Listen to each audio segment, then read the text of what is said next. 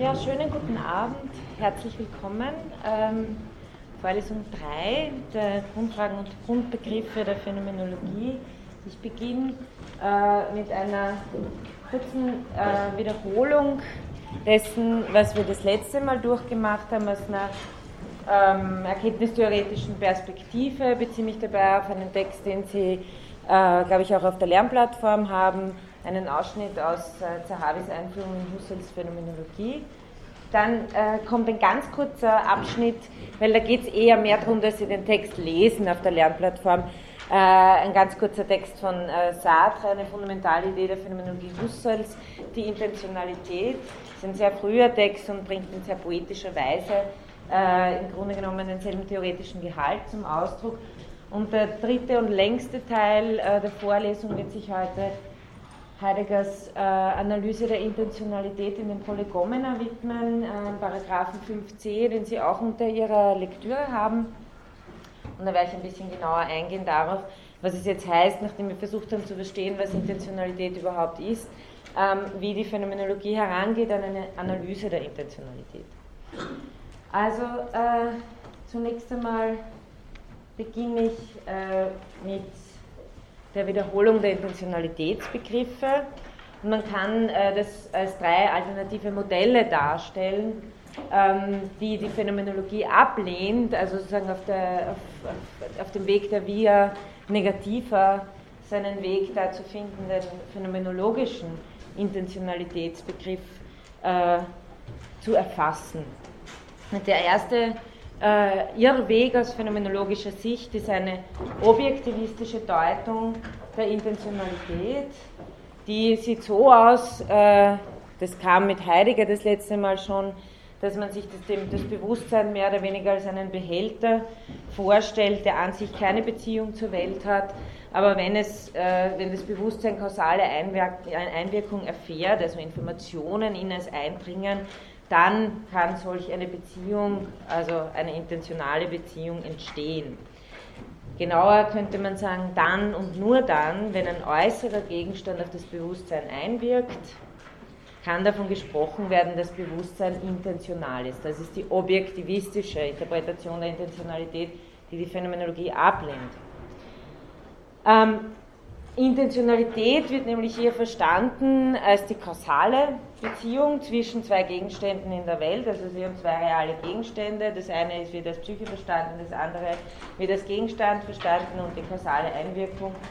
Und ähm, Intentionalität wäre hier eine Relation, wo die zwei Relata schon da sind. So wird Intentionalität in der Phänomenologie nicht gedacht. Was hier auch ähm, äh, mehr oder weniger mitschwingt, ist ein naturalistisches Verständnis, nämlich äh, in so einer Interpretation haben sie auch keinen Unterschied zum Beispiel zwischen dem Fühlen der Wärme der Sonne, wenn sie jetzt draußen stehen und die Frühlingssonne scheint, und der Tatsache, dass sie dabei von der Sonne erwärmt werden. Also eine, eine, eine kausale Interpretation der Intentionalität macht hier dann keinen Unterschied. Das heißt, was ihnen verloren geht, ist genau das erstpersonale Moment. Das heißt, solche Deutungen von Intentionalität sind oft funktionalistische Beziehungen, wo Intentionalität mehr oder weniger auch ein Thermometer hat, das äh, eine Temperatur anzeigt, indem es erwärmt wird. Ähm, was ist äh, ein Einwand, wenn man äh, Intentionalität vom Bewusstsein her versteht, der unmittelbar kommt?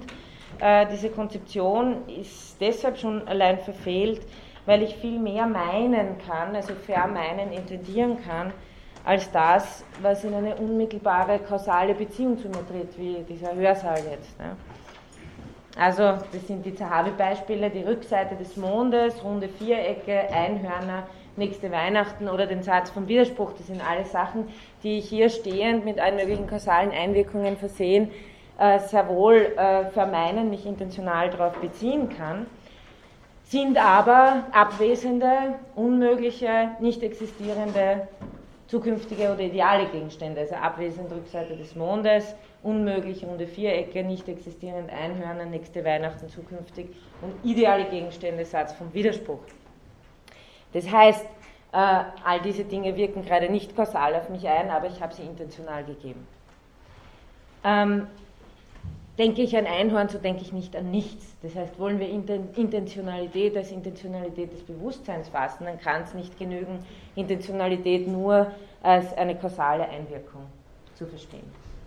Das war die erste Konzeption, von der sich die Phänomenologie absetzt. Die zweite ist die sogenannte subjektivistische Deutung der Intentionalität. Und die haben wir das letzte Mal auch mit Husserl schon gehabt. Ähm, hier jetzt nur sozusagen in modernerer erkenntnistheoretischer Sprache ausgedrückt. Ähm, die Intentionalität wird hier als eine Beziehung zu einem psychischen Gegenstand innerhalb des Bewusstseins verstanden, dem dann eventuell ein wirklicher Gegenstand entsprechen kann. Das heißt, subjektivistisch bedeutet in dem Fall, dass wir wieder zwei Glieder haben, zwischen denen eine Beziehung aufgestellt wird, aber das sind Glieder innerhalb der Psyche. Ja? Also es ist nicht von außen ein Gegenstand, der einwirkt, sondern intentional heißt, da ist das Flaschending in meinem Geist und ich und wir zwei äh, beziehen uns aufeinander und das wäre dann die intentionale Beziehung. Ähm, das heißt, äh, Bewusstsein, der Gegenstand des Bewusstseins würde hier als psychisch oder wie Husserl das genannt hat, wenn Sie sich erinnern können, als reell immanent aufgefasst. Reell nochmal der Terminus für den Bewusstseinsfluss immanent. Ähm, oder Husserl würde auch sagen, in diesem Fall würde man die fälschliche Annahme machen, dass der intentionale Gegenstand aktimmanent, erlebnisimmanent wäre, zum Inhalt des Erlebnisses gehöre und seine Seinsweise hat. Das äh, ist aber ebenfalls äh, falsch aus Sicht der Phänomenologie, denn, und das ist ein gewichtiges Argument, das wir auch noch bei den äh, Ideen haben werden, wenn wir äh, dann äh, uns äh, Husserls Ideenschrift anschauen. Warum? Das Argument vom letzten Mal, das Husserl in den logischen Untersuchungen anführt, denn diese Interpretation verwechselt die Seinsweise eines Gegenstandes, eines gegebenen Gegenstandes, nur, nur in Klammer, Gegenstand muss nicht immer ein raumzeitlicher Gegenstand sein. Ja? Ein Gegenstand meines Denkens ist zum Beispiel auch der Satz vom Widerspruch. Also Gegenstand äh, in, weiter, äh, in weiterer Fassung. Aber auch wenn wir nur den raumzeitlichen jetzt mal nehmen, verwechselt die Seinsweise eines Gegenstandes mit der Seinsweise eines Erlebnisses. Und das ist das, was Husserl im Grunde genommen von den logischen Untersuchungen bis zu den Ideen durchargumentiert, dass es hier einen kategorialen Unterschied zwischen Bewusstseinsakt und Gegenstand gibt, wozu ich gleich komme. Nur äh, hier eine kleine Anmerkung dazu, eine subjektivistische Deutung der Intentionalität finden Sie in äh, vielen Varianten der neuzeitlichen Erkenntnistheorie, äh, bei Hobbes äh, in der Locke'schen Tradition, äh, man könnte sogar sagen bei Descartes in gewisser Weise, wenn wir uns bewusst, wenn wir uns etwas bewusst sind, dann sind wir uns unsere Ideen bewusst. Ja? Also ich habe nicht Bewusstsein von der Flasche direkt, sondern Bewusstsein von dem Bild der Flasche, Bewusstsein von der Idee der Flasche, etc. The mind comes in a box, ja? bezeichnet das äh, Sokolowski. Wir, wenn wir hinauskommen, dann ziehen wir Schlüsse. Wir haben sozusagen immanente Gegebenheiten und wenn wir was über die Welt aussagen wollen, dann ziehen wir aus diesen immanenten Gegebenheiten fällen wir Urteile über die Außenwelt. Das ist ein, eine klassische Position äh, der neuzeitlichen Erkenntnistheorie, empiristisch zum Beispiel. Ähm, wo natürlich dann auch mitkommt der ganze Unterschied Innen, Außen, Dichotomie äh, und wo wir dann in gewisser Weise in unserer äh, Psyche, in unserer Subjektivität, in unserem Bewusstsein gefangen bleiben. Sie können sich erinnern an das Bild der Bildertheorie. Wie soll ich jemals wissen, ob das Bild mit dem richtigen Gegenstand übereinstimmt? Ähm, ich komme zu diesem Unterschied zurück. Äh, drei Argumente für den kategorialen Unterschied zwischen Bewusstseinsakt und Gegenstand. Das erste Argument äh, wäre folgendes haben wir auch, ist eigentlich auch noch Wiederholung vom letzten Mal. Äh, zwei unterschiedliche Akte können sich auf denselben Gegenstand richten. Also die Identität des Aktes bestimmt nicht die Identität des Gegenstandes. Wenn äh, Sie diese Kreide anschauen und ich sie anschaue, und äh, das in verschiedenen zeitlichen Phasen, dann beziehen sich hier sehr viele unterschiedliche Bewusstseinsakte auf denselben Gegenstand. Deswegen kommt aber die Kreide nicht einmal bei Ihnen im Bewusstsein vor und einmal bei mir, sondern genau einmal hier. Ja? Also unsere Erlebnisse sind aber sehr wohl verschieden. Wenn ich die Kreide sehe, ist mein Erlebnis der Kreide unterschieden von ihrem Erlebnis der Kreide. Ähm, auch meine Perspektive auf die Kreide ist unterschieden von ihrer Perspektive auf die Kreide, aber die Kreide bleibt trotzdem eine und es sind nicht zwei. Das wäre mal ein erster, äh, ein erster Unterschied zwischen äh, Akt und Gegenstand.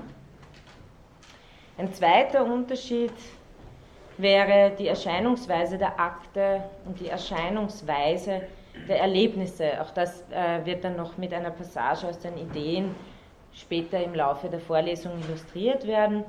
Aber hier hm, nur mal als erstes Beispiel. Die Erscheinungsweise von raumzeitlichen Gegenständen ist qua raumzeitlich immer eine perspektivische. Also haben Sie ein längeres Zitat von Zahavi hier. Keine vereinzelte Erscheinung kann daher den Gegenstand, den ganzen Gegenstand jemals einfangen. Der Gegenstand wird nie in einer einzelnen Gegebenheit erschöpft, sondern transzendiert sein Gegebensein ständig. Was heißt das aber? Also die Kreide aus verschiedenen Perspektiven, in verschiedenen Phasen äh, der Zeit, die vergeht, äh, während ich verschiedene Profile durchlaufe und diese Kreide sehe, Sie sie sehen etc., ähm, ist es doch immer äh, dieselbe Kreide, aber äh, in jeder Erscheinung transzendiert der Gegenstand sein Gegebensein. Das bedeutet aber nicht, in die Phänomenologie, wenn Sie sich richtig erinnern, äh, streicht die Figur eines Dinges an sich. Ähm, das bedeutet nicht, dass der Gegenstand sich gleichsam hinter der Erscheinung versteckte, noch dass er eine bloße Summe aller Erscheinungen wäre, sondern es bedeutet, dass er das durchgehend Identische ist das alles seine verschiedenen Erscheinungen verbindet. Husserl nennt es, und auf das werde ich im Rahmen der Vorlesung noch zurückkommen, den sogenannten noematischen Kern. Aber wichtig ist hier, äh, dass man unterscheidet, hoppala, da haben wir es eh, zwischen dem erscheinenden Gegenstand und der Erscheinung selbst. Aber auf der anderen Seite, die zwei Gedanken müssen Sie immer parallel führen. Ja? der einen Seite, klar, nona erschöpft sich äh, die, der Gegenstand Kreide nicht in der einen perspektivischen Erscheinung, die ich von ihm habe. Punkt 1. Punkt 2 aber, die Kreide als sie selbst ist mir nur gegeben im Verlauf von perspektivischen Erscheinungen. Sie ist nirgendwo dahinter, daneben oder sonst irgendwo. Sie ist unterschieden von der je einzelnen Erscheinung aber als Gegenstand zeigt sie sich in verschiedenen Erscheinungen. Und der Gegenstand, auf das komme ich dann wahrscheinlich noch, äh, wenn es die Zeit der gesamten Vorlesung erlaubt, äh, Husserl redet davon, dass Dinggegebenheit immer adäquat, Dinggegebenheit immer inadäquat ist und adäquate Dinggegebenheit höchstens so etwas wie eine Idee im kantischen Sinn ist. Das heißt aber, eine vollkommene Gegebenheit ist eine Idee, als eine Idee vorgezeichnet, als ein bestimmtes System endloser Abläufe in der Wahrnehmung. Ja? Also der Gegenstand, die, die, das ist wie eine regulative Idee bei Kant. Ja?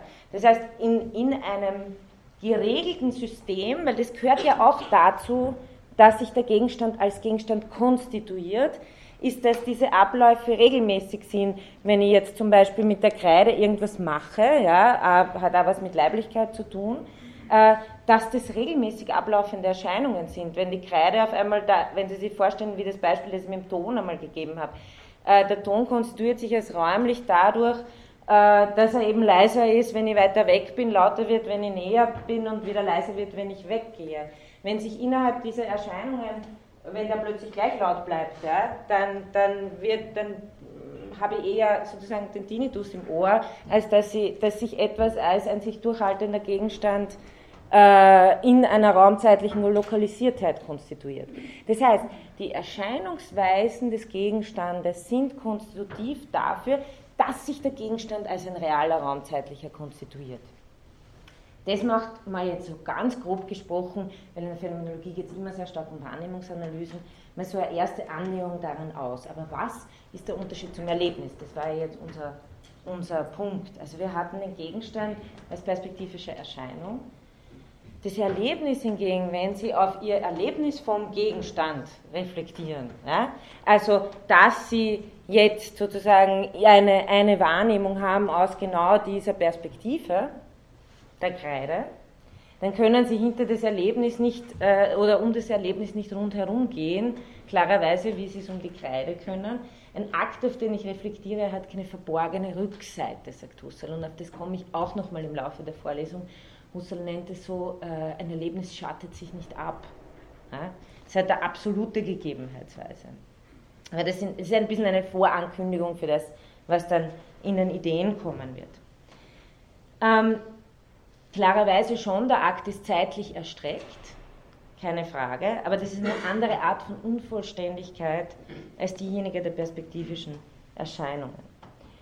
Ähm, das heißt, nochmal der Unterschied zwischen Gegenstand und Erlebnis, Intentionen. Normalerweise, das tun wir nur, wenn wir schon sehr in der Phänomenologie geschult sind, dass wir ständig versuchen, auf Gegebenheitsweisen äh, zu reflektieren. Normalerweise richten sich Intentionen äh, auf bewusstseinstranszendente Gegenstände. Und Husserls Punkt ist eben, äh, der Faun ist auch wieder so ein Beispiel, wie der Gott Jupiter das letzte Mal.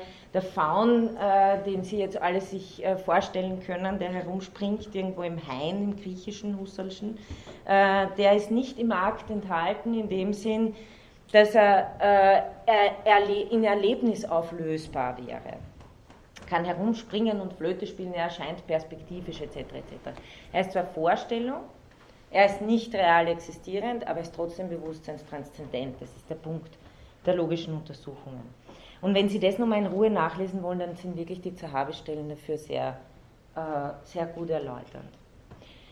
Ähm, dritter Einwand, der abhebt auf den Unterschied zwischen Erlebnis und äh, Gegenstand. Also wir sind jetzt nur immer bei der subjektivistischen Deutung der Intentionalität. Warum heißt Intentionalität nicht, dass ich mich auf einen Gegenstand beziehe, der Teil meines Bewusstseins ist? Hm, dritter Einwand ist der, der ist wahrscheinlich der am wenigsten interessante, aber immerhin, dass halluzinierte und unmögliche Gegenstände also wie der Faun, wenn der in meinem Bewusstsein vorkäme tatsächlich, dann wäre das Urteil nicht mehr richtig, dass es runde Vierecke und äh, Faune und rosa Elefanten nicht gibt. Ist noch so ein Zusatzargument. Ähm, jetzt aber, um den Übergang nochmal zu haben, was, was bedeutet es aber, dass wir intentional sehr wohl Gegenstände intendieren können, die nicht existieren.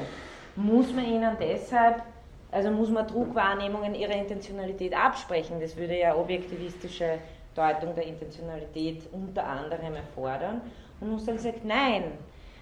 Ähm, und so wie er das beschreibt oder wie er das ausdrückt, sagt er, die, auch die Trugwahrnehmung eröffnet uns eine Welt eine bewusstseinstranszendente Welt, eine das Bewusstsein transzendierende Trugwelt, aber die sozusagen, die hält uns auch nicht in unserem Bewusstsein gefangen. Das heißt, Husserl vertritt die Ansicht, um es nochmal mit Zahavi auf den Punkt zu bringen, dass die betreffenden Akte unabhängig davon intentional sind, ob ihre Gegenstände existieren und dass es eben darum nicht nötig ist, den unwirklichen Objekten eine Form von bewusstseinsimmanenter Existenz zuzuschreiben, um Intentionalität zu haben.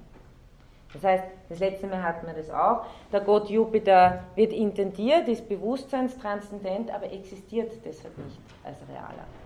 Er ist irreal. Er ist intendiert des Bewusstseinstranszendentes Irreales. Ähm,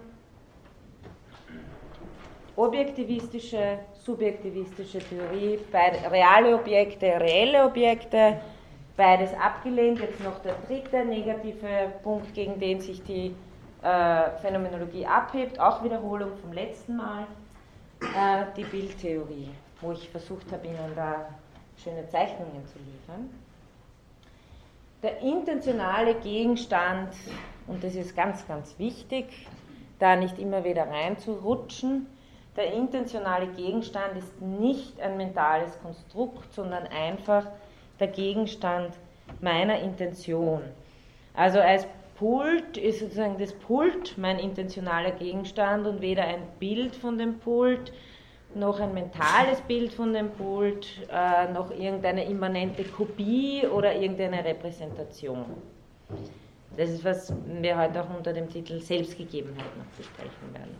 Husserl ist in diesem Sinn ein direkter Wahrnehmungsrealist, könnte man sagen, ähm, und vertritt damit eine Gegenposition zu dem auch noch heute relativ weit verbreitenden Repräsentationalismus in der Erkenntnistheorie. Also dass uns die Welt über mentale Repräsentationen zugänglich ist. Bildchen, Symbole oder sonst irgendwas in unserem Geist, die Abbilder der Wirklichkeit sind. Bei Husserl ist Wahrnehmung Präsentation und nicht Repräsentation. Deshalb, und da habe ich äh, das Zitat vom letzten Mal noch, äh, das ich glaube heute noch zweimal bringen werde, damit Sie es ja nicht vergessen, ähm, also wo Husserl ganz deutlich macht, man braucht es nur auszusprechen, äh, und es muss ganz klar sein, aber so klar ist es offenbar nicht, ähm, dass der intentionale Gegenstand der Vorstellung, also ähm, zum Beispiel, also da, da, ist jetzt die Vorstellung, Sie können aber genauso Wahrnehmung einsetzen, derselbe ist wie Ihr wirklicher und gegebenenfalls Ihr äußerer Gegenstand. Muss ja kein äußerer sein. Kann man ja auch was anderes vorstellen. Und dass es widersinnig ist, zwischen beiden zu unterscheiden. Und jetzt der entscheidende Satz der transzendente Gegenstand wäre gar nicht Gegenstand dieser Vorstellung, wenn er nicht ihr intentionaler Gegenstand wäre. Nochmal, was heißt es in diesem letzten Satz? Erstens mal heißt es, dass um überhaupt einen Gegenstand präsent zu haben, muss er mein intentionaler Gegenstand sein. Damit ein Gegenstand für mich da ist, ist er mein intentionaler Gegenstand. Also er wäre nicht Gegenstand dieser Vorstellung, wenn er nicht ein intentionaler Gegenstand wäre.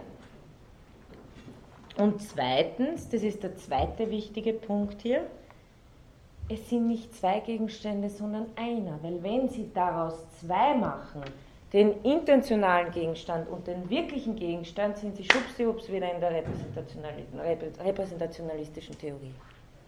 Weil dann, dann, dann denkt man zwar ganz toll, irgendwie so intentional Bewusstseinseröffnend, das ist mein Gegenstand und der ist intentional, aber der wirkliche ist da. Dann habe ich nichts anderes als eine Replik der Bildtheorie. Vielleicht ein bisschen raffinierter gefasst. Das heißt, das Entscheidende ist, dass der intentionale Gegenstand der wirkliche Gegenstand ist in einer Gegebenheitsweise von vielen möglichen. Aber durchaus als er selbst gegeben, nicht als ein Bild von ihm, nicht als ein Symbol von ihm, sondern direkt äh, präsentiert in der Wahrnehmung.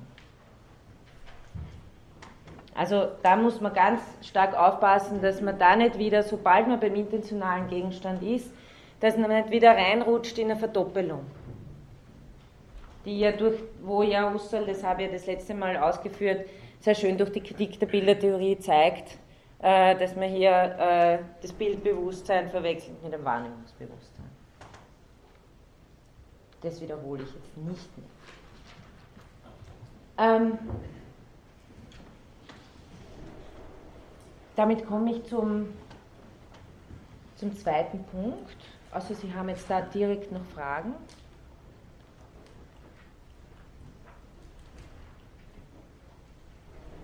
können, Sie können, wir können es auch für später aufheben.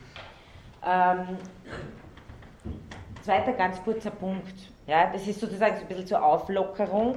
Ähm, Jean-Paul Sartre hat ähm, diese Erneuerung der Phänomenologie in gewisser Weise in diesem kurzen Text äh, schriftstellerisch gefasst. Ich glaube, der ist aus 19, puh, der ist aus 1933 oder so. Ja, also Sartre war ja auf äh, Erasmus unter Anführungszeichen in Deutschland 1933 und ist ihm nicht viel aufgefallen. Sich sehr viel mit Philosophie beschäftigt. Ähm,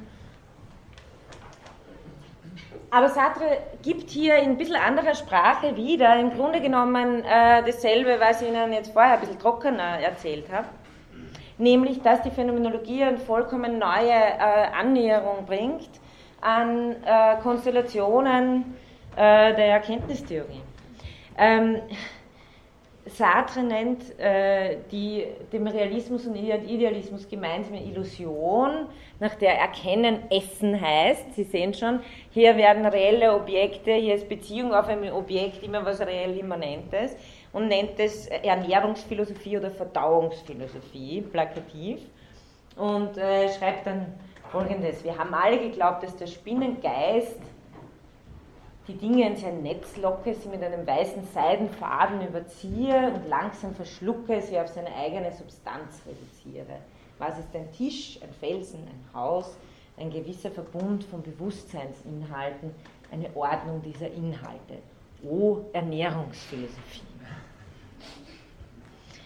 Äh, und dann noch weiter, gegen die Verdauungsphilosophie des Empiriokritizismus, des Neukantianismus und gegen jeden Psychologismus. Also sowohl der Neukantianismus, der sagt, wir brauchen immer Begrifflichkeit, der Begriffsapparat liegt in der Subjektivität des Subjekts, ohne diesen Begriffsapparat, da werden äh, das Mannigfaltigkeit der Anschauung geordnet, etc. etc. Der Psychologismus sagt, wir haben äh, die Gegenstände unserer Erkenntnisse unserer Psyche gegeben, alles Verdauungsphilosophie, ja, sagt Sartre. Äh, dagegen wird Husserl nicht müde zu behaupten, man könne die Dinge nicht im Bewusstsein auflösen. Und Sartre hat ja da sehr viel richtiger gelesen als manche Leute, hm, die Husserl eben als mentalen Repräsentationalisten verstehen. Und schreibt dann noch Folgendes. Ähm, also er schreibt dann, Sie müssen es einfach lesen, ich kann Ihnen das lange nicht so gut präsentieren, wie der Text selber ist. Ähm, die, die, die Beziehung äh, auf den Baum, äh, der draußen am Straßenrand steht, im Staub etc., ähm, ist, dieser Baum selber ist nicht etwas, was in ihr Bewusstsein eintreten kann, denn er ist nicht von der gleichen Natur wie das Bewusstsein. Also der Unterschied zwischen Erlebnis und Gegenstand, der Unterschied zwischen Akt und Gegenstand.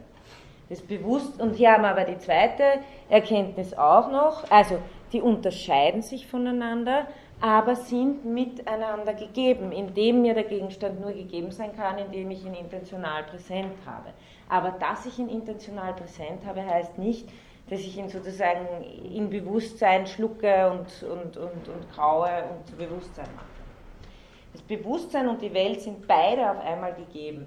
Ihrem Wesen nach, dem Bewusstsein äußerlich, ist die Welt ihrem Wesen nach relativ zu ihm. Das heißt, ich habe keine Gegebenheit von Welt, kein, es kann kein An sich sich zeigen, ohne dass sich nicht das Für sich vom Bewusstsein auf dieses An sich bezieht. Das wäre die sartrische Terminologie dafür. Die gehört aber weder zu unserem Prüfungsinhalt noch sonst irgendwas. Also es geht jetzt nicht weniger um, um Sartres eigene äh, Konzeption, sondern wirklich darum, dass er hier auch den Punkt fasst, um den es äh, um Husserl geht. Ähm, das heißt, Bewusstsein ist wieder nochmal von sich her intentional. Und dann noch ähm, zwei letzte Zitate aus diesem Text.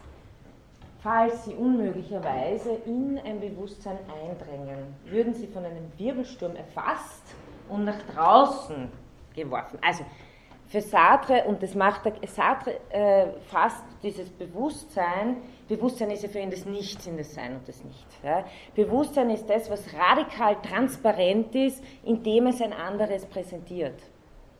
Also äh, die, die Präsenz von Welt ist das, was durch Bewusstsein ermöglicht ist, aber Bewusstsein steht nicht nur mehr daneben herum, ja, sondern Bewusstsein ist dieses, wie, dieses geseinte Nichts im Sein, so drückt sich äh, Sartre aus. Ja. Äh, also dieses, dieses für sich, durch das das an sich gegeben wird und das sie aber gleichzeitig vollkommen transparent, Bewusstsein ist absolute Transparenz. Ähm, also nochmal, würden sie von einem Wirbelsturm erfasst und nach draußen in die Nähe des Baums, mitten in den Staub zurückgeworfen werden, denn das Bewusstsein hat kein Drinnen. Und daran denken, wenn wir nochmal über Immanenz sprechen, ja, ähm, über intentionale Immanenz. Das ist kein Gegensatz dann bei Husserl, aber dazu werden wir kommen. Das Bewusstsein hat kein Drinnen. Es ist nichts als das Draußen seiner selbst. Diese absolute Flucht, diese Weigerung, Substanz zu sein, konstituieren es als Bewusstsein. Und dann noch eine letzte Satz hier, diese Notwendigkeit für das Bewusstsein als Bewusstsein von etwas anderem von sich zu existieren. Sie sehen ja, Bewusstsein ist immer Bewusstsein von etwas, das heißt Bewusstsein von etwas anderem als sich selbst und das Bewusstsein entleert sich völlig in dem Präsenz von etwas anderem zu sein. Und das äh, fasst Sartre eben als die Husserlsche Lehre der Intentionalität. Also das nochmal ein anderer Blick ja, von, von einem äh, Phänomenologen der, der nächsten Generation, der aber, glaube ich, auch äh, sehr gut irgendwie erfasst hat, worum es Husserl geht, das Bewusstsein bei den, bei den Dingen draußen ist. Und dass es nicht um eine reelle, reell immanente Beziehung geht, wenn es um eine intentionale Beziehung geht. Okay, damit wir ähm, zu dieser Passage kommen, äh, die Sie auch als Text äh, zu lesen haben, nämlich äh, 5, Paragraph 5c aus dem Polygomena, ähm, die Grundverfassung der, Intentional, der Intentionalität als solcher. Und äh, Heidegger geht hier drei Punkte durch, wo er viele, viele so en passant an Beispielen sehr schön anschaulich gezeigt, ähm, sehr viele Grundbegriffe durchgeht, die in den logischen Untersuchungen sehr viel trockener äh, rüberkommen würden. Deswegen äh, habe ich diesen Text hier gewählt, um diese Grundanalyse der Intentionalität einmal vorzustellen. Ähm, was zeigt uns äh, die intentionale Analyse? Sie zeigt uns das Wahrgenommene des Wahrnehmens. Ähm, also dieser transzendente Gegenstand, von dem ich gesprochen habe, den die Intentionalität intendiert, die Wasserflasche oder die Kreide oder wie auch immer. Das heißt, man kann jetzt, äh, und das spielt sich im äh, Punkt Alpha ab, den, den ich ein bisschen gekürzt habe, man kann jetzt einfach nur äh, diesen Gegenstand selber betrachten. Ja? Also die Flasche äh, in ihren verschiedenen Eigenschaften, das wahrgenommene Seiende an ihm selbst. Man kann es als Umweltding betrachten, als Gebrauchsding, als äh, Ding, das man physikalisch analysieren kann, wie auch immer. Ja? Ähm, ich kann ihn vermessen, den Gegenstand, ich kann ihn betrachten. Das ist einfach die Gerichtetheit auf empirische Phänomene. Es ist aber jetzt nicht unbedingt das, äh, was die phänomenologische Analyse interessant macht oder das, was sie besonders macht. Besonders macht die phänomenologische Analyse, dass sie, und das äh, können Sie so als eine kleine Formel mitnehmen, dass sie auf die Gegebenheitsweise des Gegenstandes reflektiert. Das heißt, auf den Gegenstand im Wie seiner Gegebenheitsweise. Das habe ich dann eh auch noch schriftlich des Öfteren. Das heißt, die Frage ist, wie zeigt sich dieser Gegenstand, wie gibt sich dieser Gegenstand jeweils in ihm korrelierenden Akten?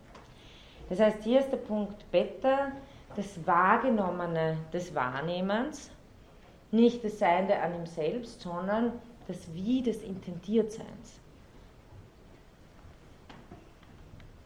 Ähm, hier nochmal, ähm, wir müssen, wenn wir auf die Gegebenheitsweise der Gegenstände reflektieren, natürlich unterscheiden zwischen dem erscheinenden Gegenstand und der Erscheinung selbst. Dabei uns aber gleichzeitig immer im Kopf behalten, dass uns der Gegenstand nur gegeben werden kann, indem er erscheint. Äh, deswegen hier die Erinnerung nochmal, nicht zurückfallen in eine Bildertheorie deswegen. Aber wenn wir analysieren wollen, was die Gegebenheitsweise von ist, müssen wir immer schauen, wie konstituieren sich in verschiedenen Gegebenheitsweisen die jeweiligen Gegenstände.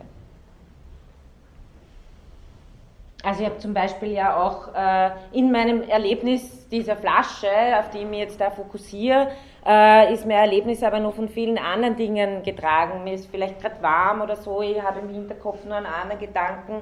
Äh, ich, also die, und Ihr Erlebnis der Flasche ist was anderes. Die, mein, das Gesamte im Wie des Wahrgenommenseins macht natürlich nicht äh, den Gegenstand der Flasche aus. Das heißt, das schaut man auf das Erlebnis im Gesamten mit Fokus, mit Hof. Man sieht ja nicht nur einen Gegenstand, sondern hat einen Hintergrund und so weiter und so weiter. Das heißt, hier tun sich äh, äh, andere Analysewege auf. Hier geht es nicht auf das Seiende des Intendiertes, sondern auf das Seiende im Wie seines Intendiertseins.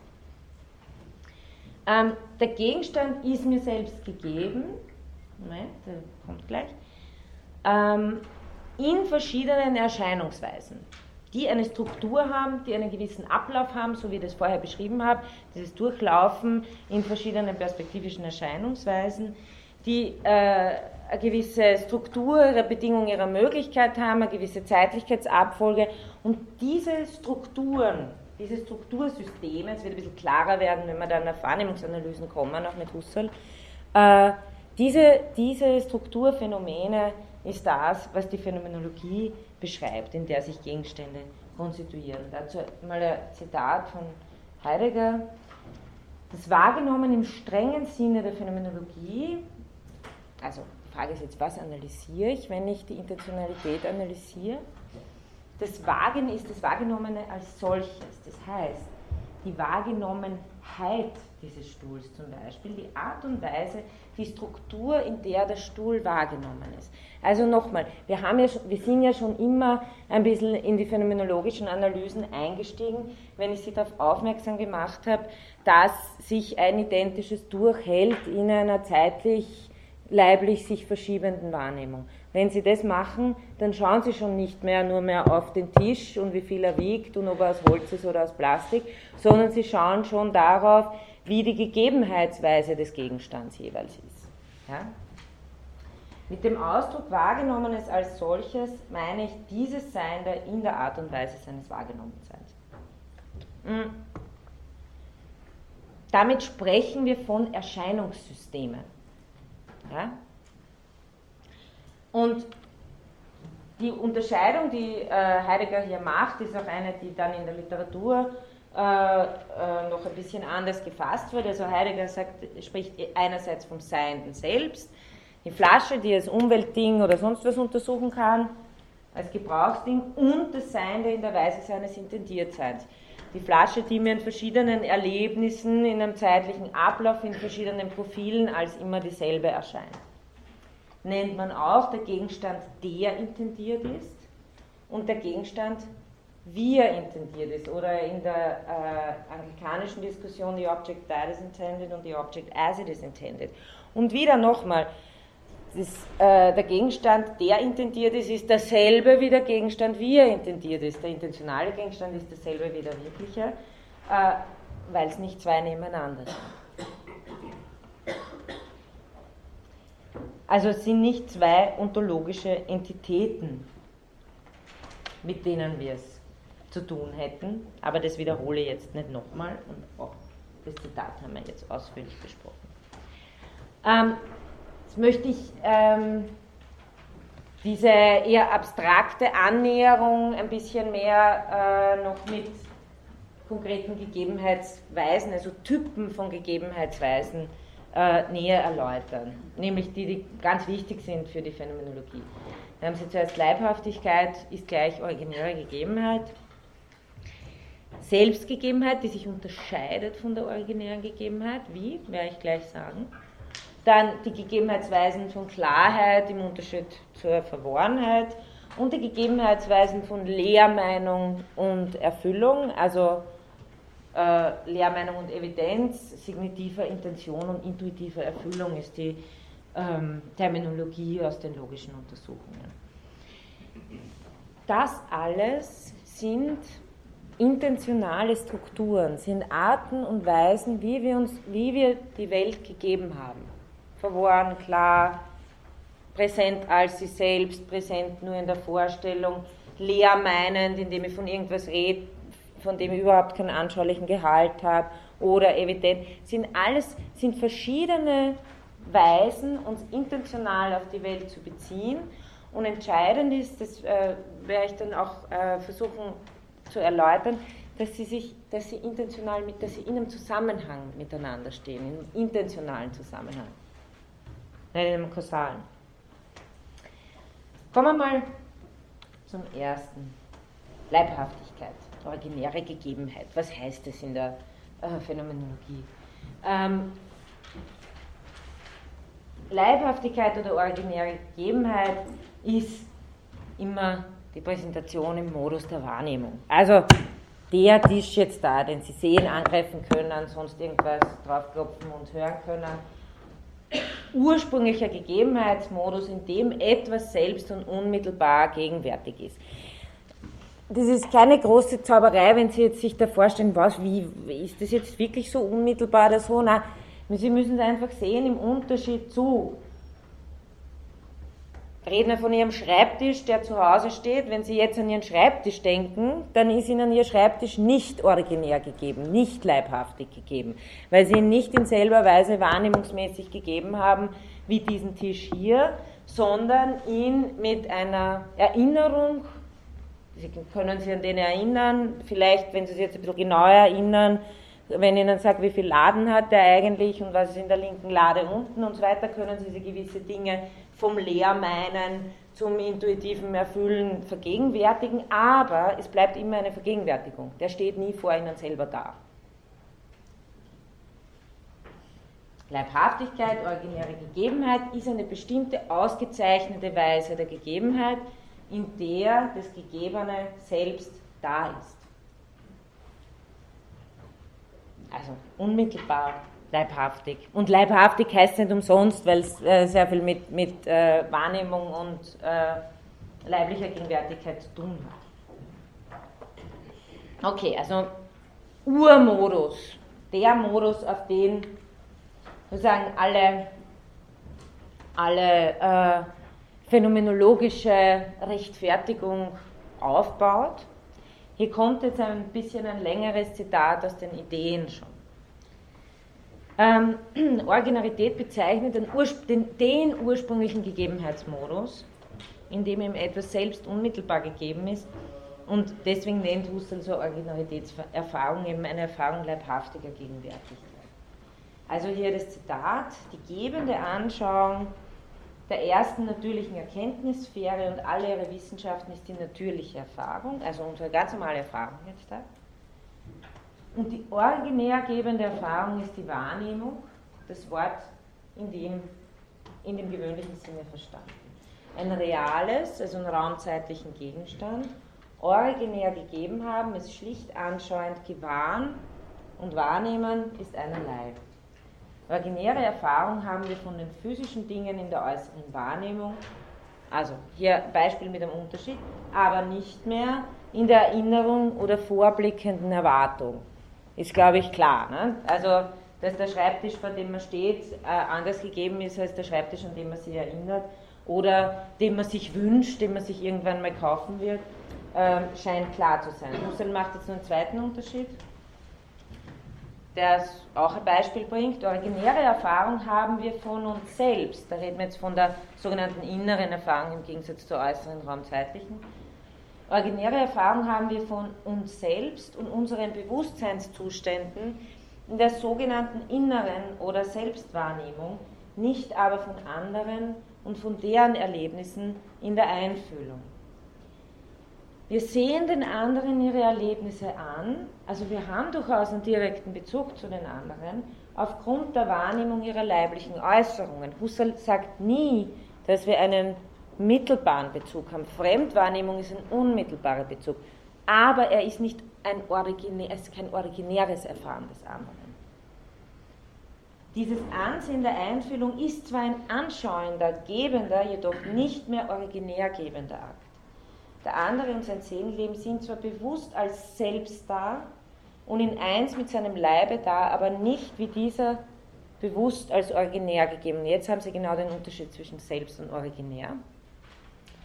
Ähm, ich habe zum Beispiel heute leider furchtbare Genickschmerzen und äh, Sie sehen mir das vielleicht sogar an ja? und das ist nicht irgendwo daneben, aber Sie spüren die zum Glück nicht, ja?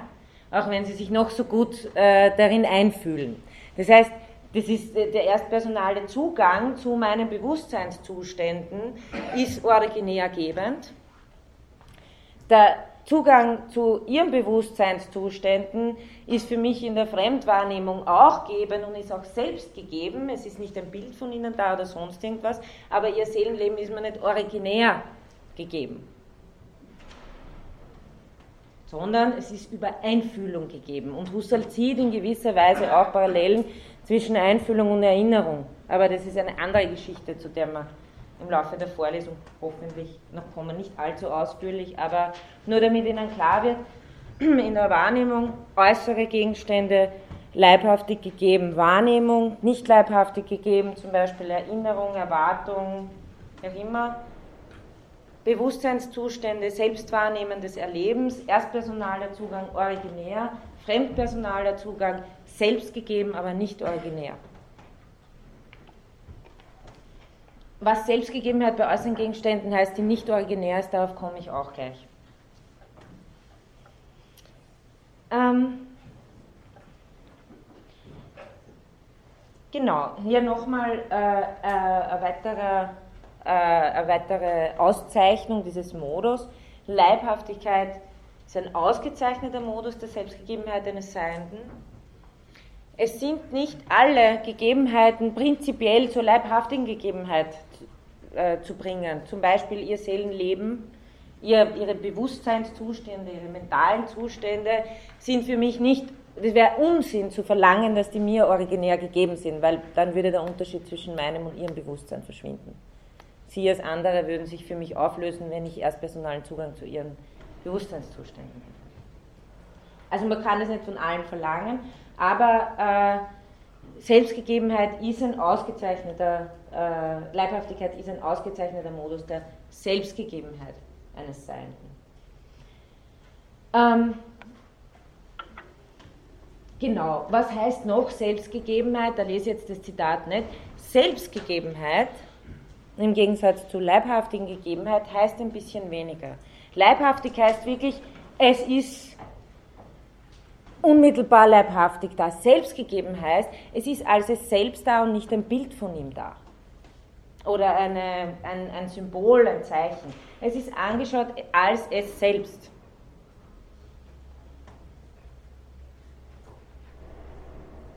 Sagt ihm, in der Wahrnehmung ist dasselbe noch eigentümlich charakterisiert als Leibhaftiges gegenüber dem Vorschwebenden, Vergegenwärtigten in der Erinnerung oder freien Fantasie.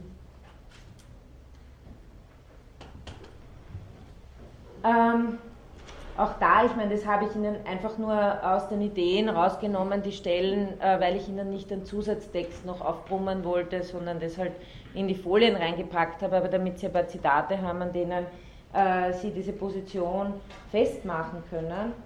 Ähm, hier wieder im Grunde genommen äh, dieselbe Argumentation, dass Präsentation nicht Repräsentation ist. Ja? Also Dingwahrnehmung ist keine Fantasie, sondern ist Wahrnehmung, sie gegenwärtigt, wie Husserl hier sagt, sie erfasst ein Selbst in seiner leibhaftigen Gegenwart. Deswegen auch bei Husserl der große Vorrang der Wahrnehmung für sein ganzes Projekt. Ja? Weil uns die Wahrnehmung die Dinge als sie selbst gibt und nicht zum Beispiel die Erinnerung. Ich meine, das scheint, das leuchtet irgendwie ein. Ähm, aber der, der große Vorrang des äh, Wahrnehmens in der, im ganzen Aufbau der Husserlschen Phänomenologie. Husserl startet seine Analysen eigentlich fast immer von Wahrnehmungsanalysen weg. Ähm, also wir haben gehabt, leibhaftige Gegebenheit ist als es selbst unmittelbar da, Selbstgegebenheit ist äh, sozusagen äh, ein bisschen weniger, aber ähm, erfüllt, erfüllt noch immer äh, das, dass das äh, Gegebene hier als es selbst und nicht als ein Bild von ihm, ein Symbol von ihm oder sonst was da ist. Und hier haben Sie jetzt das Beispiel, wo ich Ihnen vorher gesagt habe, nicht nur äh, für innere Erfahrung, sondern auch für äußere Erfahrung der Unterschied zwischen Leibhaftigkeit und Selbstgegebenheit. Ähm, die Selbstgegebenheit, Heidegger redet da von, der, von irgendeiner Brücke in Freiburg, glaube ich, nehmen wir halt die Salztorbrücke oder so, die Selbstgegebenheit der Brücke in meiner Vorstellung kann auch eine bloße Lehrintention sein. ist äh, eine Selbstgegebenheit, aber keine Leibhaftigkeit, äh, leibhaftige Gegebenheit. Warum? Ich meine die Brücke in der Vorstellung selbst und kein Bild von ihr. Ich hoffe, damit wird der Unterschied ein bisschen klar. Ja? Also, wir stellen uns jetzt alle die, weiß ich nicht, Salztorbrücke vor, wenn Sie wissen, wie die ausschaut, oder die Schwedenbrücke, ist nicht so aufregend. Ähm, und indem man diese Brücke sich vorstellt, meint man die Brücke selbst und meint nicht ein Bild von ihr. Sie ist also selbst gegeben in der Vorstellung, aber sie ist nicht leibhaftig gegeben. Genauso kann die Brücke selbst gegeben sein in der Erinnerung, aber nicht leibhaftig gegeben. Also der Unterschied äh, ist einfach, dass Selbstgegebenheit immer heißt, kein Bild von, kein Symbol von und so weiter. Wenn ich dann wissen will, ob äh, immer ich das richtig vorgestellt habe, dann muss ich hingehen und schauen. Originäre Gegebenheit. Ähm, nächster Modus, der ein bisschen die Parameter verschiebt. Jetzt haben wir zuerst Gegebenheitsweise des Gegenstands, haben uns auf äh, den Gegenstand selbst. Jetzt können aber auch im Meinen selber, im Vermeinen, im Intentionalen verschiedene Register stattfinden in einer Gegebenheitsweise des Gegenstandes. Nämlich kann ich, wenn ich jetzt äh, sage, okay, Sie stellen sich die Salztorbrücke vor und Sie denken sich, boah, wo war denn die geschwind, keine Ahnung, wie schaut die aus, ist das die, die rot oder orange beleuchtet ist in der Nacht, ist da der Basilisk oder nicht, verworren, unklar, unanschaulich. Ja? Ähm, das heißt, Sie meinen, Sie versuchen zwar, Sie, Sie meinen die äh, Salztorbrücke selbst, aber Ihr Vermeinen, Ihr Intendieren im Vorstellen ist eines, das unklar oder unanschaulich ist. Man kann dies in Aktualität überführen. Entweder Sie können sich plötzlich erinnern dran oder man redet miteinander und man sagt, ah, da ist doch irgendwie das, ah ja, genau. Und man beginnt es dann irgendwie sozusagen, das Bild wird irgendwie mm, voller und voller. Am vollsten wird es natürlich, wenn man davor steht. Ähm, aber das mal nur als dieser Unterschied, der innerhalb des äh, des, des Gegebenseins der Gegenstände auf Aktseite stattfinden kann. Ähm, ja. Ich hätte eine Frage. Äh, Gibt es jetzt in einer phänomenologischen Betrachtungsweise Gegenstände, die nicht selbst gegeben sind? Ja. Was war, was war der, Bildbewusstsein. Bildbewusstsein. Ja. Aber ist nicht das Bild, dann, dann ist es doch das Bild selbst gegeben als Bild. Oder? Wenn Sie sich auf das Bild Objekt richten, also äh, auf, den, auf das Ding mit dem Rahmen, das ist selbst gegeben, aber das Bild Sujet, das intendiert ist, der Baum, der darauf gezeichnet ist, den Sie meinen, der ist nicht selbst gegeben. Weder im Wahrnehmen noch im Vorstellen. Das wäre nicht selbst gegeben. Ähm, genau, da haben wir nur ein anderes Beispiel für so verworren und klar, das kennen wir, glaube ich, auch alle äh, unsere Schulzeit liegt eher länger oder weniger lang hinter uns, wenn Sie an so Mathematikbeweise denken, die wir alle mal ganz super konnten. Ähm, und dann sagt jemand, wie beweist man geschwind den pythagoreischen Lehrsatz? Äh, dann äh, mag das am Anfang eine vollkommene Lehrintention sein oder es kann irgendwie verworren sein, aber wir können es äh, mit Hilfe wahrscheinlich oder mit Erinnerung äh, wieder aktualisieren. Also Husserl denkt natürlich oft auch an solche Sachen. Ja? Wie führe ich eine verworrene, klare Meinung in eine äh, klare und deutliche über der Prozess umgekehrt ist natürlich geht ganz genauso ja wie äh, transformiert sich eine klare ein klares Intendiertsein von etwas äh, in, in was Verworrenes ja, also es geht natürlich äh, in beide in beide Richtungen aber hier ähm, gerade jetzt im, im, im Wiederaktualisieren von nicht nur von Wahrnehmungserinnerungen, sondern auch zu mathematischen Beweisen. Wir gehen Schritt für Schritt wieder den Beweis durch, ah genau, ah so war das, ah so war das. Das bedeutet, Lehrintention intuitiv erfüllen bei Husserl, ja, weil Intuition, Anschauung hat einen ganz einen weiten, Anschauung heißt nicht nur sinnlich anschauen. Anschauen ist bei Husserl letztlich auch kategoriale Anschauung. Ähm, das heißt, alles, was man sozusagen wieder sich in Aktualität bringt, ja, äh, hat eine andere Gegebenheitsweise des Gegenstandes. Also ist, konstituiert den Gegenstand auf deutliche und klare Weise. Ähm, ja, das ich jetzt nicht alles lesen. Ähm, schließlich das, was ich jetzt eh schon äh, öfter erwähnt habe, wie gesagt, Sie haben auf den Folien wieder viel mehr drauf können, das in Ruhe nachlesen, ähm, ist eine gewisse Struktur, die in den logischen Untersuchungen sehr dominant ist. Hier auch nochmal ein Lesetipp, also auch bei, bei Zahavi in der Husserl, Husserls Phänomenologie-Einführung, ähm, ganz am Anfang, was er da zu den logischen Untersuchungen schreibt, ich glaube so ab Seite 13, Aktien, Gegenstand, da haben sie das alles äh, sehr schön auch nochmal äh, mehr im Hinblick auf logische Untersuchungen dargestellt. Ich mache es jetzt noch ein bisschen allgemeiner. Eine Dynamik äh, der logischen Untersuchungen ist Bewusstsein ähm, in der Bewegung von Lehrintention zu intentionaler, äh, zu intuitiver Erfüllung äh, zu erfassen. Also, ähm, das eh schon erwähnt, ich schreibe es vielleicht nochmal auf. Signitive Intention und, und intuitive Erfüllung sind die da läuft sozusagen eine Dynamik ab. Ja?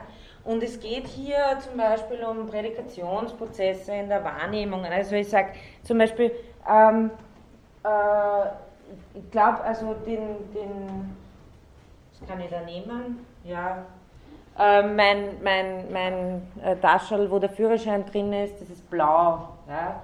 Sage ich jetzt so signitiv intendierend. Ja? nicht intuitiv erfüllt, ich kann es rausnehmen, und mir anschauen, dann ist die signitive äh, Intention äh, intuitiv erfüllt. Das ist so das, das, banalste Beispiel, das Sie dafür haben können. Sie können sich aber auch auf gewisse Wahrnehmungsspezifikationen richten, aber nur einmal als Modell, ja, damit Sie ungefähr wissen, worum es da geht. Also hat, auch sehr viel mit Bedeutungstheorie zu tun. Aber hier jetzt mal, äh, so wie Heidegger das erläutert, was ist Lehr meinen? Lehrintention. Ja? Die kann schon relativ gefüllt sein, aber eben, das brauche ich nicht aufschreiben, steht in der Lehrintention ist eine Art des Vorstellens von etwas in der Weise des Denkens an etwas, des Erinnerns, welches in einem Gespräch über die Brücke auftreten kann. Reden wir immer über die Salztorbrücke. Ich meine die Brücke selbst ohne dass ich sie dabei in ihrem Aussehen schlicht sehe, aber ich meine sie im Sinne des Lehrmeinens. In dieser Art der Rede bewegt sich ein großer Teil unserer natürlichen Rede, die meiste. Selten oder meistens haben wir das, worüber wir reden, nicht sehr anschaulich präsent. Ja? Also die Art, irgendwie Sprache zu verwenden, äh, ist im Grunde lehrintentional meistens, weil ich meine zwar jetzt die Salzterbrücke selbst, aber ich verbinde überhaupt keine, keine, keine Anschauung damit. Ja? Leer heißt in dem Fall eben ohne anschauliche Erfüllung und nochmal äh, Intuition, Intuitio heißt Anschauung immer. Und anschauliche Erfüllung äh, kann zum Beispiel durch schlichte Vergegenwärtigung erreicht werden, indem ich mir nämlich äh, zum Beispiel die Dinge, über die ich spreche, äh, vergegenwärtige. Äh, ihre absolute äh, Erfüllung findet sie natürlich in der leibhaftigen Gegebenheit, also in der originären Wahrnehmung. Ähm, dieser grundlegende Unterschied, dass ich etwas einfach meinen kann, man aber nicht viel dabei vorstellt, äh, und mir etwas aber sehr anschaulich auch gleichzeitig vorstellen kann. Ich sage, ah, Salzderbrücke in allen ihren Aspekten mit ihrer Geschichte und was weiß ich was nicht alles, ähm, ist nicht nur etwas, was für Wahrnehmung zutrifft, sondern eine generelle Struktur der Intentionalität. Ähm, Heidegger nimmt ja das, das äh, einfache mathematische Beispiel, aber auch hier können Sie sehen, nur damit, Sie, nur damit Ihnen klar wird, dass Intuition, also anschauliche Erfüllung, nicht immer nur bedeutet, dass wir Brücken sehen. Ja? also dass wir irgendwas wahrnehmen, sondern eben auch diese, äh, dass, äh, die, die anschauliche Erfüllung für Husserl, und da hat eben den Anschauungsbegriff so wesentlich erweitert, äh, genauso wie den Erfahrungsbegriff wesentlich erweitert hat, äh, ist auch dahingehend gemeint, dass ich einfach nur 1 plus 2 ist 2 plus 1 so daher sagen kann oder dass ich mir wirklich so, aha, ja, so äh, die, die, die, die Finger in der empirischen Anschauung und das äh, nachvollziehend, ah ja, genau, ja. Also sozusagen wirklich etwas gegenwärtig machen, eine Erkenntnis aktualisieren und aktuell vollziehen. Macht einen großen Unterschied, wissen wir ja kennen wir auch aus der Philosophie sehr gut, wenn wir irgendwelche Theorien einfach so Worte dahersagen oder wirklich verstehen, was damit gemeint ist. Also auch dafür wird die Terminologie verwendet, Lehrintention und intuitive äh, Erfüllung. Ähm, und diese, diese Dynamik, die da sozusagen den Zug hat von signitiver Intention zu intuitiver Erfüllung, weil Husserl meint, da gäbe es sowas wie einen Zug des Bewusstseins zur intuitiven Erfüllung. Das macht eine wesentliche Dynamik dessen aus, was in der Phänomenologie als Ausweisung fungiert. Ja? Und Ausweisung ist einer der äh, zentralen methodischen Termini für die Phänomenologie. Die Phänomenologen kommen immer daher und sagen, wie kann man das ausweisen? Ja? Ähm, wenn, wenn die das machen, was meinen sie dann? Wie kann man die Lehrintention, über die da geredet wird, anschaulich erfüllen? Von Husserl gibt es den äh, schönen überlieferten Spruch, das jedes Mal im Seminar, wenn irgendjemand angefangen hat, groß über Idealismus, Realismus, irgendwas daher äh, zu reden, dass er gesagt hat, Kleingeld, meine Herren. Ja? Also äh, geben Sie mir nicht große Scheine, geben Sie mir Kleingeld raus. Ja? Das heißt, äh, dieser Anspruch, äh, der methodische Anspruch der, der Phänomenologie ist, äh, der selbstgesetzte Anspruch ist der, dass man Lehrintentionen, dass man, dass man nicht nur Lehrintentionen produziert, sondern bei jeder theoretischen Behauptung, und jetzt verstehen Sie vielleicht, warum der Husserl irgendwie 50 Seiten Manuskripte schreibt, ähm, 50.000, ähm, warum man da immer die intuitive Erfüllung sozusagen erreichen muss im, im theoretischen Prozess. Ähm, ja, das nennt sich dann, ja, also einsichtig vollziehen, intuitiv gegeben. Mm, also ja, die, die zwei Sachen vielleicht noch. Ähm, Heidegger ist da ein bisschen äh, äh, äh, merkt sofort auf das Phänomen auf, dass wir uns meistens nicht in diesem anschaulichen Denken bewegen. Also zunächst und zumeist im lehrintentionalen Denken bewegen. Äh, Tugendhat, der äh, eine sehr bekannte Arbeit in den 70ern geschrieben hat über den Wahrheitsbegriff bei Husserl und Heidegger, macht es genau daran fest, dass er sagt, bei Husserl wird sozusagen dieser Zug des Bewusstseins zur anschaulichen Erfüllung äh, ein großes Thema. Seine Erkenntnistheorie bei Heidegger wird das Verdecken äh, des Bewusstseins des Wegs zur anschaulichen Erfüllung ein großes Thema seiner Philosophie. Aber das nur am Rande. Ähm, für Husserl auf jeden Fall, aber auch methodisch für Heidegger. Also methodisch für die Phänomenologie als Forderung spielt diese, diese, alle diese Sachen, die ich jetzt gesagt habe, über originäre Gegebenheit äh, und, und Lernintention, äh, intuitive Erfüllung eine große Rolle, die Husserl als Prinzip aller Prinzipien in den Ideen äh, benennt, nämlich, äh, dass jede originär gebende, und das wissen Sie jetzt, was das heißt, nämlich leibhaftig gebende Anschauung, eine Rechtsquelle der Erkenntnis sei. Und hier sind wir äh, beim, beim, bei der Questio Juris. Ja? Also was rechtfertigt meine Aussagen über die Welt, dass es eine originäre Gegebenheitsweise ist ja? und nicht eine Erinnerung an das Ding, über das ich rede. Mm, dass alles, was sich uns in der Intuition originär sozusagen in seiner leibhaftigen Wirklichkeit darbietet, einfach hinzunehmen sei. Und wie schon mal ein anderes Zitat gehabt habe, Husserl sagt, es reicht schon, wenn wir einfach nur bei dem bleiben, was wir gegeben haben und nicht Dinge dazu dichten. Ja? Aber das ist sozusagen dieses Credo der Phänomenologie, das, was uns originär gegeben ist, ist als solches hinzunehmen, als was es sich gibt, aber auch nur in den Schranken, in denen es sich da gibt. Also daran, daran lassen wir uns doch keine äh, erdenklichen Theorien äh, irre machen. Das ist, das ist sowas wie das methodische äh, Prinzip der Phänomenologie. Ähm, was steckt dahinter? Da komme ich auf einen Punkt zurück, den ich das letzte Mal ähm, mit äh, in der ersten Vorlesung angesprochen habe, nämlich äh, was steckt hinter diesem Prinzip aller Prinzipien jetzt auch als, als, als methodische Forderung einer philosophischen Position? Äh, dahinter steckt die These der Selbstgegebenheit und das korreliert mit dem allen, was ich gesagt habe, darüber, dass Intentionalität beim Gegenstand selber ist und nicht bei irgendeinem Bild davon. Ja?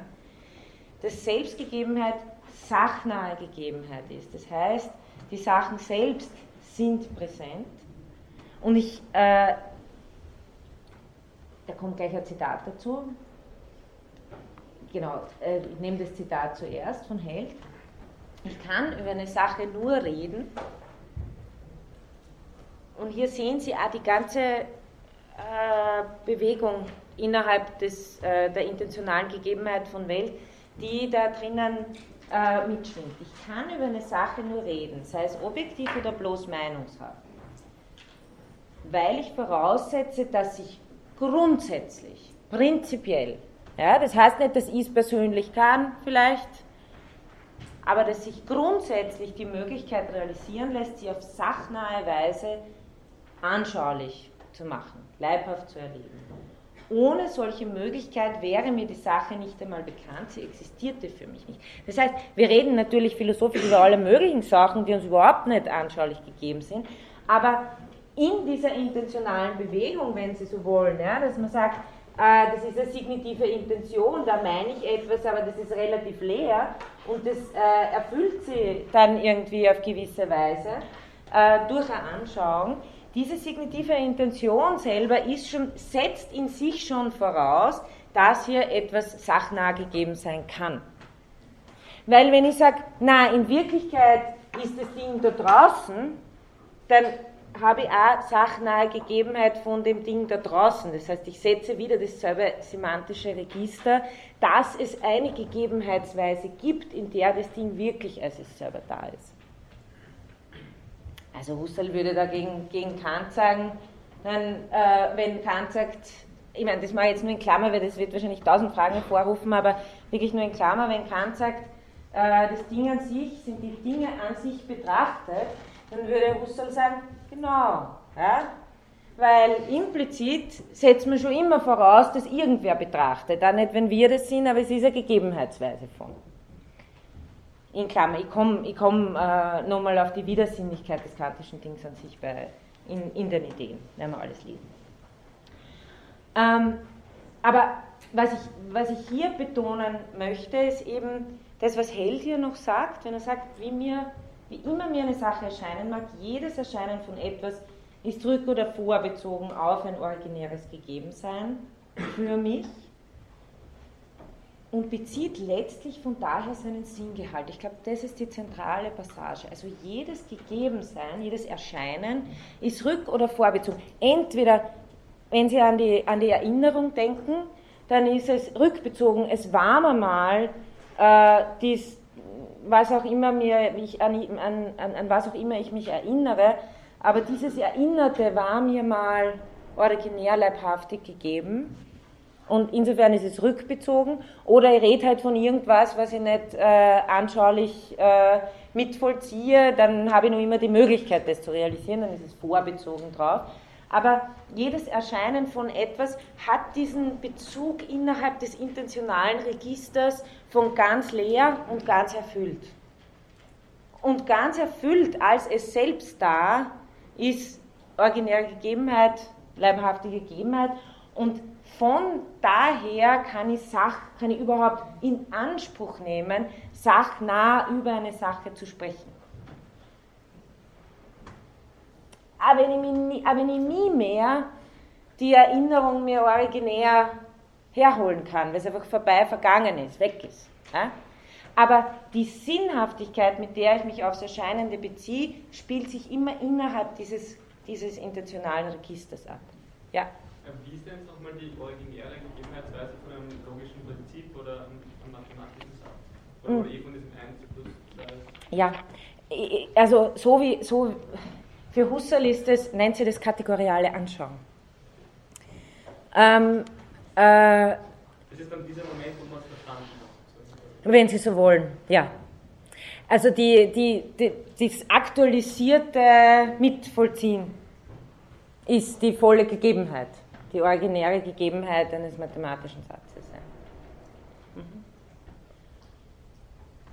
Vielleicht kommen, ich weiß gar nicht, ob wir auf die kategoriale Anschauung kommen. Ich finde ich find das persönlich zwar super spannend, aber ich glaube, dass viele, die sagen würden, bei einer Vorlesung für Grundprobleme der Phänomenologie, da muss man doch zuerst über Leiblichkeit, Zeitlichkeit, Intersubjektivität reden, bevor man die Leute mit der kategorialen Anschauung quält. Aber, aber also, äh, Husserl ist jemand, der nicht diese Dichotomie von Anschauung und Begriffen äh, fährt, sondern der äh, die kategoriale Anschauung ist die, die etwas aus dem, die, die Kategorien aus dem Sinnlichen heraus korrelativ entnimmt. Die sind quasi schon da. Deswegen sagt Heidegger auch, Ontologie muss man als Phänomenologie betreiben. Das, der ist kein Stoff, der geformt wird von irgendwelchen Formen, die aus der Subjektivität kommen, sondern Husserl hat die Beispiele wie äh, ich kann mir etwas rausgreifen. Zum Beispiel, ich nehme dieses weiße Blatt Papier wahr. Ich kann eine signitive Intention auf die Weiße des Papierrichtens. Also Sprache macht da natürlich sehr viel aus. Ja? Auf das Ist-Sein richten. Diese ganzen signitiven Intentionen sind kategorial und können sich, sagt Husserl, anschaulich kategorial erfüllen. Und das ist keine sinnliche Wahrnehmung, sondern kategoriale Gegebenheit der Struktur von Welt. Klammer zu. Ähm, ja, und da wollte ich noch äh, zu, zu, zu äh, Held nur sagen, eben diese, diese Dynamik, von der Husserl immer, immer ausgeht, ist das Meinen in Erkenntnis überführen. Ja? Ich meine, die logischen Untersuchungen sind eine, äh, sind Theorie der Erkenntnis. Ja? Äh, was heißt es zu erkennen? Wir versetzen uns in Erfahrungs- und Erlebnissituationen, die uns die notwendige Sachnähe verschaffen. Ähm, damit eben jetzt, das ist eh schon quasi äh, äh, zusammenfassend, also noch nicht ganz, aber bringt nochmal das auf den Punkt, Dynamik von Intention und Erfüllung, äh, dass diese verschiedenen Gegebenheitsweisen, die ich Ihnen versucht habe jetzt ein bisschen mal zu erläutern, also Selbstgegebenheit, originäre Gegebenheit, Verworrenheit, Klarheit, Lehrintention und Erfüllung, dass die alle in einem, die, die stehen nicht irgendwie bezuglos nebeneinander, sondern die haben in sich selber einen intentionalen Bezug. Lehrintention verweist auf intentionale Erfüllung. Also intentional ist selber nochmal eine Verbindung zwischen diesen verschiedenen Gegebenheitsweisen, in dem das Bewusstsein als Ganzes als eine Dynamik von Intention und Erfüllung begriffen In der Husserlschen Auslegung. Ne? Also, äh, dass da verdeckende äh, Momente am Werk sind, ist dann was, was, was Heidegger mehr betont. Aber hier auch Heidegger, um Heidegger zu, zu zitieren, der das hier affirmiert, jede Intention hat in sich eine Tendenz zur Erfüllung und jeder hat je ihre bestimmt eigene Weise der Erfüllungsmöglichkeit. Das ist auch noch wichtig. Äh, ganz, ganz wichtig auch für alle möglichen Evidenzarten und auch, was ich schon vorher gesagt habe, man kann nicht äh, verlangen, man muss zuerst auf die Gegenstandsart schauen, um zu schauen, in welcher Gegebenheitsweise sie selbst gegeben sein kann. Ich kann nicht äh, ich meine, da, da tut Husserl nichts anderes als eh schon das, was Aristoteles äh, in der nikomachischen Ethik auf den ersten paar Seiten betont, zu sagen, ich kann nicht von einem praktischen Grundsatz dieselbe Exaktheit wie von einem mathematischen Lehrsatz verlangen. Er sagt Husserl, ich kann nicht von der Fremdwahrnehmung, von der Gegebenheit des anderen dieselbe Evidenz verlangen wie von einer Eigenwahrnehmung von mentalen Bewusstseinszuständen, weil dann wäre es nicht der andere, dann wäre es ich, wenn ich dieselbe Evidenz hätte.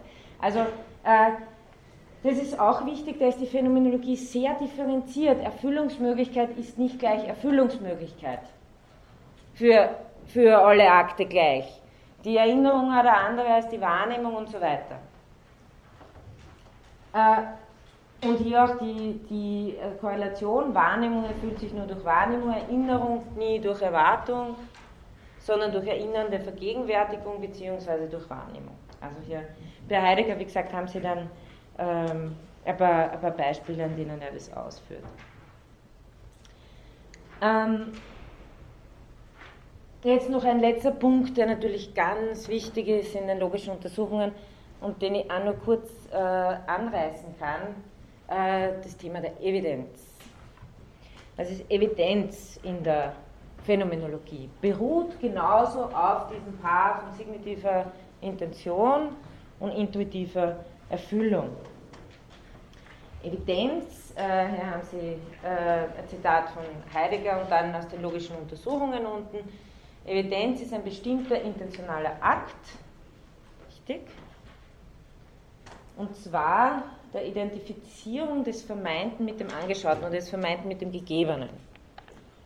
Evidenz ist Identifizierung des Vermeinten mit dem Gegebenen. Das Vermeinte leuchtet selbst an der Sache auf, so formuliert es äh, Heidegger. Also ganz, einfache, äh, ganz einfaches Beispiel nochmal mit äh, Urteil SSP. Meine Federschachtel ist rot, äh, signitive Intention, intuitive Erfüllung, Evidenz. Das Vermeinte, meine signitive Urteilsintention, leuchtet an der Sache selbst auf, intuitive Erfüllung. Jetzt, ich werde gleich auf einen wichtigen Punkt kommen, dass das keine Korrespondenztheorie der Wahrheit in einem klassischen Sinn ist. Ja? Äh, natürlich ist alle Evidenz in originärgebenden Akten fundiert, aber äh, Husserl kennt, und auf das wäre leider auch viel zu unreichend eingehen können, Husserl kennt viele verschiedene Arten von Evidenz. Es ist nicht immer die gleiche Evidenz gefordert, je nach Gegenstandsart. Ähm, aber hier nochmal eine, eine allgemeine äh, Definition von Evidenz. Echte Adequatio re et intellectus, scholastische Definition, wird dadurch hergestellt, dass das Gegenständliche genau als das, als welches es intendiert ist, wirklich gegenwärtig oder gegeben ist. Das ist mal äh, so eine Bestimmung, die Husserl äh, in den logischen Untersuchungen gibt.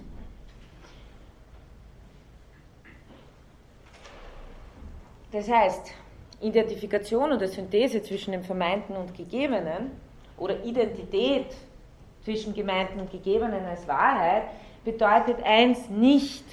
Die klassische Korrespondenztheorie würde, würde sagen, Adequatio reet intellectus, da kommt der Intellektus irgendwie raus zur wirklichen Sache. Ja? Dann haben wir wieder die tausend Probleme, was soll das eigentlich heißen und wie soll das eigentlich gehen. Ähm, wir beginnen in der Phänomenologie als dem fundamentalen Boden, das Welt gegeben ist. Ja? Also äh, die subjektrelative Gegebenheit von Objektivität. Das ist der Boden, von dem wir beginnen.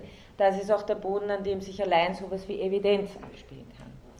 Das heißt, Korrespondenztheorie könnte man nur sagen, äh, ist die Evidenztheorie der Phänomenologie in dem Sinn, dass es sich um eine Übereinstimmung zwischen zwei verschiedenen Intentionen handelt, aber nicht über eine Übereinstimmung zwischen irgendwas Bewusstseinsmäßigen und irgendwas Weltmäßigen, sondern sie haben eben eine signitive Intention, die intuitiv erfüllt wird. Und das äh, als Urteilsintention ist damit etwas vermeint, die Federschachtel ist rot und das äh, wird jeweils mit dem Vermeinten bestimmen sie ja auch sozusagen die Bedingungen der Möglichkeit für die Erfüllung dieses Vermeinten. Also strukturieren das irgendwie vor. Das heißt, Evidenz in der Phänomenologie ist eben Übereinstimmung zwischen zwei Intentionen, einerseits im signativen Akt, andererseits der intuitiven Erfüllung und nicht von zwei ontologisch verschiedenen Regionen. Noch, ja? Oder war da? Nein, da war keine Ahnung. Sinnestäuschung. Ja. Wo, wo, wo, wo? Ja. Äh, die Evidenz, gibt es dann noch eine neue Wahrnehmung oder bleiben diese zwei Intentionen dann getrennt? Oder fällt es dann in zusammen und wird dann an sich eine neue Wahrnehmung? Das erfüllt sich als also Evidenz, auf das komme ich ihm gleich. Husserl bezeichnet Evidenz als eine bestimmte Form der Erfahrung. Ja? Also, äh, ich glaube, das habe ich eh gleich als die nächste, als die nächste Folie. Äh, Husserl ist jemand, der ganz stark von den logischen Untersuchungen bis zum Ende gegen die Theorie argumentiert, dass Evidenz ein Gefühl ist. Ja? Also, dass da irgendwas ist und dann schwupps, kommt nur das Gefühl dazu, das ist wahr. Ja? Das ist Evidenz nicht. Es ist nicht was, was zu irgendwas dazukommt noch, zusätzlich als das, sozusagen das Wahrheitsgefühl. Nein, Evidenz ist eben eine Erfahrung dessen, dass das vermeinte, dieses intendierte Objekt originär erscheint. Also äh, Husserl ist da wie immer sehr, sehr genau und macht vier verschiedene Hinsichten darauf, wie man die Erfahrung ausbuchstabieren kann in den logischen Untersuchungen. Das tue ich Ihnen hier jetzt nicht an. Aber ähm, wichtig ist, dass man Evidenz eben als eine ausgezeichnete Gegebenheitsweise des Gegenstandes versteht. nämlich als so sachnah wie nur irgend geht. Äh, innerhalb des Evidenzbegriffs ist natürlich auch ein Irrtum möglich. Ja? Also das ist, äh, Fallibilität äh, äh ist natürlich äh, drinnen, genauso wie eine intersubjektive Konzeption von Evidenz drin ist. Aber äh, das ersetzt sozusagen, oder das, das wirft das ganze Raster insofern nicht um, dass hier Irrtum möglich ist, als das, was eine bezweifelte, sich falsch herausstellende Evidenz ersetzen kann, allein eine neuere Evidenz ist. Ja? Das heißt, äh, wir bleiben in diesem, ah, na, das war es nicht, hier war das, das, was ich vermeint habe, nicht intuitiv erfüllt, ich muss entweder äh, sozusagen was anderes meinen, damit ich wirklich das trifft, wie es gegeben ist, oder, äh, dann, aber wenn ich diese, diese, diese neue Erfahrung habe von intendiere und erfüllt sich, und es ist jetzt nicht irgendwie, also das ist, ist kein besonderes Gefühl. Ja? Das ist einfach, äh, das Evidenzerfahrung ist wirklich nur Übereinstimmung von Gemeinden mit gegebenem Punkt. Ja? ja. Ich hätte dazu noch eine Frage. Ja. Ähm, ist, ist, liegt darin nicht die Gefahr eines gewissen Konventionalismus? Also wenn ich die, ähm, eine evidente ähm, Erfahrung mache, wie zum Beispiel, also sprechen wir von einem rassistischen Vorurteil. Und ich habe möglicherweise die Tatsachenwissenschaften, also verschiedene Meinungen sogar auf dieser Seite, also kann diese Evidenz in gewisser Weise auch absichern. Es gibt gerade keine überzeugendere Evidenz und die einzige Evidenz, die dieses rassistische Vorurteil dann beseitigen kann, sagen wir, ist ein militärischer Sieg eines Gegners und eigentlich keine, die innerhalb eines Wissenschaftssystems ähm, funktionieren täte. Also wie kann man dann von einer besseren Evidenz sprechen, die eigentlich sich auf, einem, auf einer anderen Basis ähm, grundlegt. Also nicht im Sinne von einer, eine Meinung gewinnt über die andere, äh, sondern wie, also wie, wie kann man, wenn man nicht von der Abbildtheorie und nicht von einem Gegenstand mhm. ausgeht, dann ähm, äh, also nicht in Gefahr treten, dass man tatsächlich diesem rassistischen Vorurteil recht gibt. Ich glaube, wenn ich es wenn richtig verstehe, richtet sich die Frage ein bisschen danach, wie bilden sich äh, neue signitive Intentionen. Ne? Ähm, ich meine, das Ganze muss man ja auch als ein Wechselspiel sehen äh, zwischen signitiver Intention, intuitiver Erfüllung vom Gegebenen. Wenn ich sage, äh, Erfahrung ist, ist, ist zentral, ist natürlich auf der einen Seite klar, dass Erfahrung immer schon geformt ist durch gewisse äh, kulturelle Hintergründe, aber dass auf, an, auf der anderen Seite wechselseitige Deformierungsprozesse sehr wohl stattfinden können und umgekehrt meine signitiven äh, Intentionen äh, wieder neu formieren können. Und wenn Sie sagen, da wird das ein System zertrümmert und ein anderes äh, entsteht daraus, ja, das haben Sie aber schon beim Paradigmenwechsel. Ja, da brauche ich nicht mal, a, da brauche ich nicht mal einen militärischen Eingriff sozusagen. Da haben Sie auch innerhalb eines, sagen wir mal, eines, eines äh, geschichtlich verstandenen und das ist ja für Husserl letztendlich, da ist er zwar noch lange nicht dort bei den logischen Untersuchungen, aber mit der Krise wird es ja dann schon so, er sagt, wie, wie ergibt sich das überhaupt, dass man aus geschichtlichen Konstellationen äh, auf, auf neue Fragestellungen kommt? Und äh, er wird, glaube ich, schon sagen, dass es immer in diesem Wechselspiel zwischen Erfahrung, Irritation, äh, Alteritätserfahrungen, Widersinnigkeitserfahrungen, dass diese ganzen Elemente eine relativ große Rolle spielen in diesen sehr unvorhersehbaren Verschiebungen. Ungefähr. Ja. Also da sind wir natürlich, äh, da, in den logischen Untersuchungen sind wir da noch lange nicht so weit. Ja. Da sind wir wirklich bei erkenntnistheoretischen äh, Punkten noch, aber im Grunde genommen die ganze geschichtliche Dimension äh, soll da schon eine Rolle spielen und eben, das geht nicht nur in eine Richtung und das ist nicht nur harmonisch. Also das kann auch sozusagen auf Irritationen, Entzüge, Husserl macht ganze Analysen in Erfahrung und Urteil für, was führt eigentlich auf Negation, Enttäuschungen und so weiter. Und Intersubjektivität, klarerweise, spielt natürlich auch eine wichtige Rolle.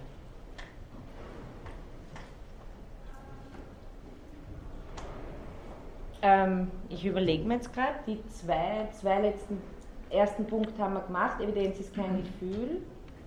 Zweiter Punkt habe ich eben auch schon kurz äh, erwähnt, äh, mache ich jetzt nochmal deutlich, die Verschiedenheit von Evidenzarten. Husserl nennt es die Regionalität der Evidenz. Jede Sachregion, jeder Sachregion ihre Evidenzart. Ja? Hier haben Sie eben äh, ein Zitat von Heidegger, der darauf referiert, was Husserl sagt im Grunde, es ist Widersinn, eine Möglichkeit von Evidenz, mathematisch auf andere Erfassungsarten übertragen zu wollen.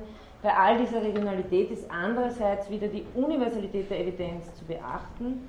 Evidenz ist eine universale Funktion aller Gegenstände, aller gegenstandsgebenden Akte und im Weiteren aller Akte. Aber was Evidenz bei Gefühlsakten heißt, ist natürlich schon was anderes und finde ich auch nicht so einfach. Ja?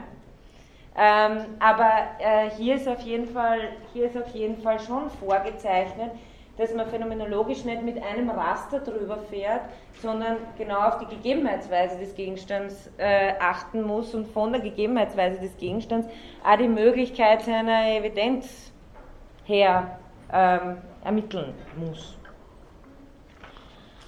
Ähm, ich glaube, die Ideation, die schenke ich mir. Die brauchen wir wahrscheinlich nicht so dringend, aber ich meine, nur vielleicht ein, ein, ein, zwei, ein zwei Sätze dazu. Ähm, die Phänomenologie wird gerade immer für ihre Wesenslehre äh, gescholten. Äh, hier geht es jetzt mal nur darum, ich glaube, ich komme noch auf Tatsachenwissenschaften und Wesenswissenschaften bei den Ideen, aber hier geht es jetzt nur, mal nur darum, dass Husserl sagt, das ist etwas, das wir können. Ja? Wir können äh, aus äh, verschiedenen Gegebenheits, also Gege Gegebenheiten, äh, die, und er hat ja immer so simple, unverfängliche Beispiele, ja, wie die Röte aus verschiedenen roten Gegenständen. Ähm, was haben wir da vielleicht noch? Ja, eh, die Röte, also eine Menge von Vereinzelungen von Rot. Äh, auch das wäre eine kategoriale Anschauung, die Ideation. Das können Sie, wenn Sie wollen, bei dem, beim Heidegger genauer nachlesen, aber für unsere Vorlesung selber will ich es nicht so ins Zentrum stellen, äh, weil fürs Weit, ja, weil ich einfach, weil ich einfach auswählen muss, sagen wir so. Ähm,